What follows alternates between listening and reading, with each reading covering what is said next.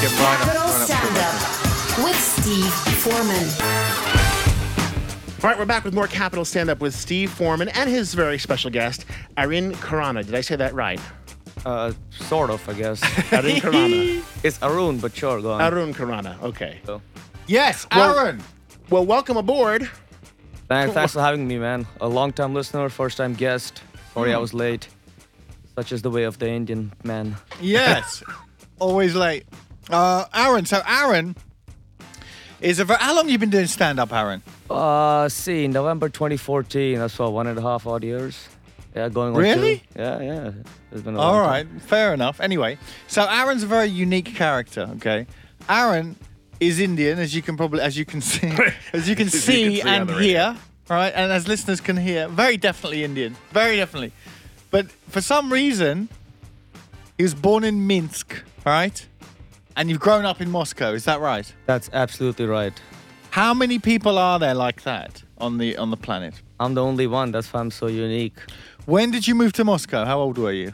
Uh, let's see. I was about, uh, let's say, 10 months old. Uh, I Okay. was born in Minsk and then got taken away to India because uh, my uh, parents were actually studying to be doctors and they had the Uh-huh. final exams. Uh-huh. So they were like, we don't want to deal with this. Let's send him away.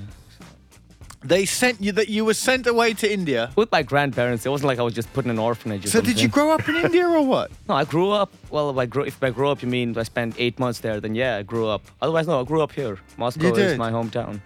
So ho- How's that been working out for you, Aaron? Uh, let's see. Um, Moscow people think I'm Indian. Indians don't believe I'm Indian, so I'm a citizen of the world. Does that make Uh-huh. Yeah. any sense? Yeah, one of that's those. something- yeah, yeah, one that's of what those, you've got to yeah. do, really, isn't it? Can't find a home to save my life. Yeah. Okay. How often do you go back to India? Uh, I try and go uh, at least once a year, maybe twice. I've got family there, which is Yeah. uh, cool. With grandparents and aunts and uncles. Shout out if they're listening. And they ask you if why you're not married yet uh, all the time. How Uh, many my times- mom does a lot. My mom um, Does is she like crazy every- into How many that. times a day is she up to now? I mean, now it's good. You know, now she's like settling down, so it's like maybe three times a day. Yeah, I mean, Yeah, down, something she's now. down to three. Down to three. Okay, yeah. Aaron's mum, if you're listening, if you want to know why Aaron's not uh, married, you can come and ask me. I'll explain it all perfectly to you. It's absolute. It's yeah. Please it's no don't, he mystery to lies. me.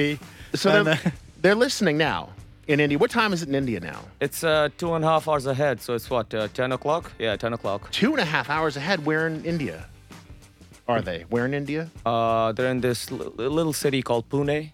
Okay. Yeah, Well, it's, that must be it's- a mo- it's near Mumbai, okay. if that helps. it's called what?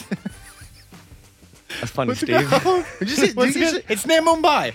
It's, it is near Mumbai. I've been to Mumbai. I've been there, man. Wow. Yeah, yeah. I've never been to India before. Yeah, I've been in India. I, re- I must recommend. The thing is with the thing is with places like India, right?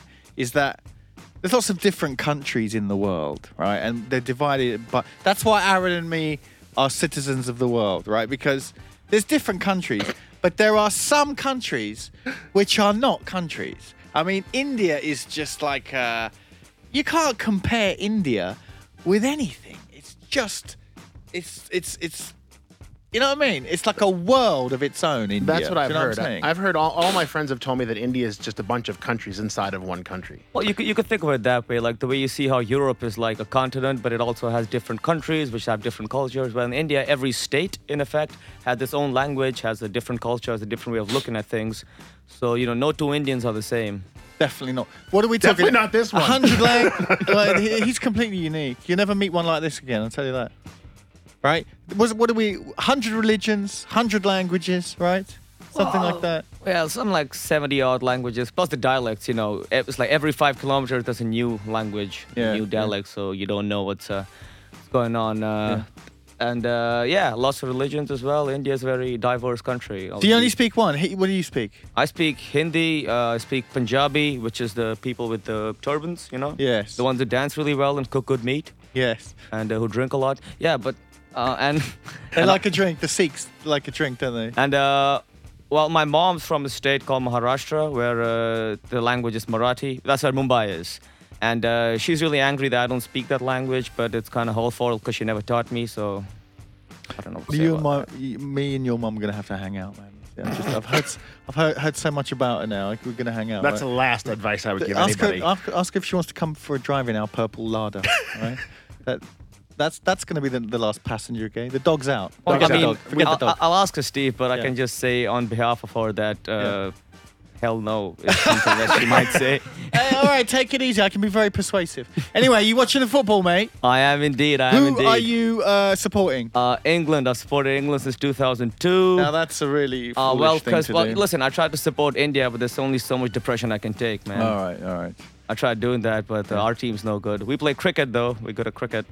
Um, I tell you what, since watching this uh, Euros tournament, one question has entered into my mind. One question alone. That is, how many bags of cheese balls can I actually eat, like in one sitting?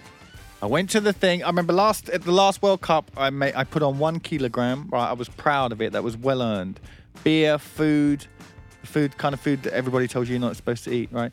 This time, I went into a shop. There was a match on. I bought two packets of cheese balls. They were gone in what felt like seconds. Right, and at half time, I ran to the shop and bought myself two more. Nice. Yeah, it was nice. It was very, very tasty. as can a al- matter of fact. you can also use them as packing material too. Those things because they're like little fluffy. You know, Uh huh. you can use them. Yeah. Yeah, You're no, just I, packing yourself. I can't imagine you doing that, man. Are you a fan of cheese balls?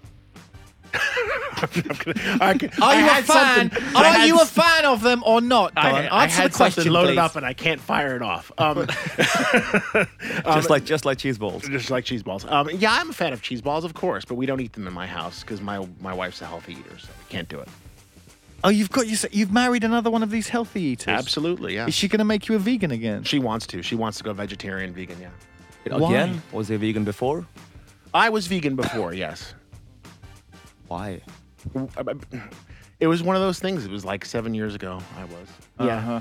Yeah, it's just a little bit of a wrong turn that Don took. One of one of many. What- Don't worry about that. Yeah. So, So- anyway, I've been looking at the news uh, just to research something to talk about on the show today, Okay. Wait.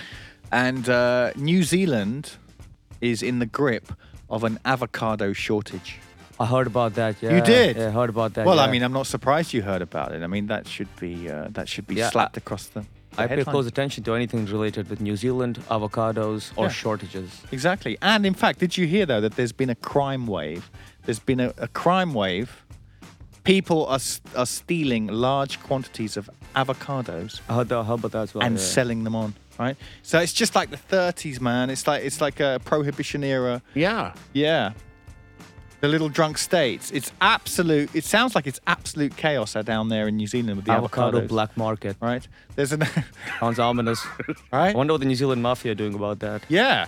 And uh, you know, people. There's all kinds of reports saying don't don't buy these avocados. You don't know where they've been. You don't know what they're made of. You don't know what chemicals. You know what kind of Frankenstein chemicals have been used on them or anything like that. Mm-hmm. So that's that's a worry. And uh, my ear is certainly to the ground to see uh, how that that story progresses. And you know, my my my thoughts go out to the New Zealand public. I'm sure yours. do If that's the too. big, if that's the biggest problem in New Zealand, Yeah. that probably is the biggest problem. Yeah, well, what about this? Did you hear about the guy in Florida? Right? I wish this wasn't true, but it is. The guy in Florida, he was out burgling. Apparently, he, he was a pretty experienced burglar. Well, I mean, he did it. It's something he did, right?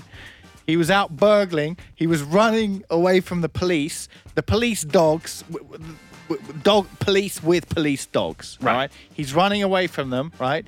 He went into a lake to try and get away from them, and an alligator ate him. Of course. Of course. Did you hear welcome about to, that one? Welcome to Florida. Wow. Yeah. Oh my god. Death by croc. Yeah, man. Have you that is I mean, crocodiles, alligators, they're my favorite animal, by the way. I wouldn't say they're my spirit animal, but I, I just love I, they're awesome. Have you ever seen one? A real one? Real one. Yeah. Uh, no, can't say I have. They look pretty scary, I'll be honest. I'm not a big, brave person, so. But the thing is about scary, not scary, is re- re- depends very much on whether or not they're hungry or not. Do you know what I mean? Oh, yeah? Yeah, if he's if he's full, he's not he's not going to go after Wait, so you. if, like, There's if no the- meat on you, Aaron. Anyway, what, do you, what would you care? Mommy, so if the crocodile just had food, can I go and like chill with him, like pet him and stuff? yeah, I He reckon. won't eat me? He's not got. He doesn't have any motive to eat you. That's it. Anyway, they don't like. Uh, It's like biological sense, I guess. yeah, yeah. Yeah. I gotta go to a break, guys. Just remind people of the number plus seven nine two oh, five one one one one zero five three. We'll be back with more Capital Stand Up with Steve Foreman and a special guest, Aaron Correct. Karina. Karana. Woo! We're back right after this. Capital Stand Up with Steve Foreman.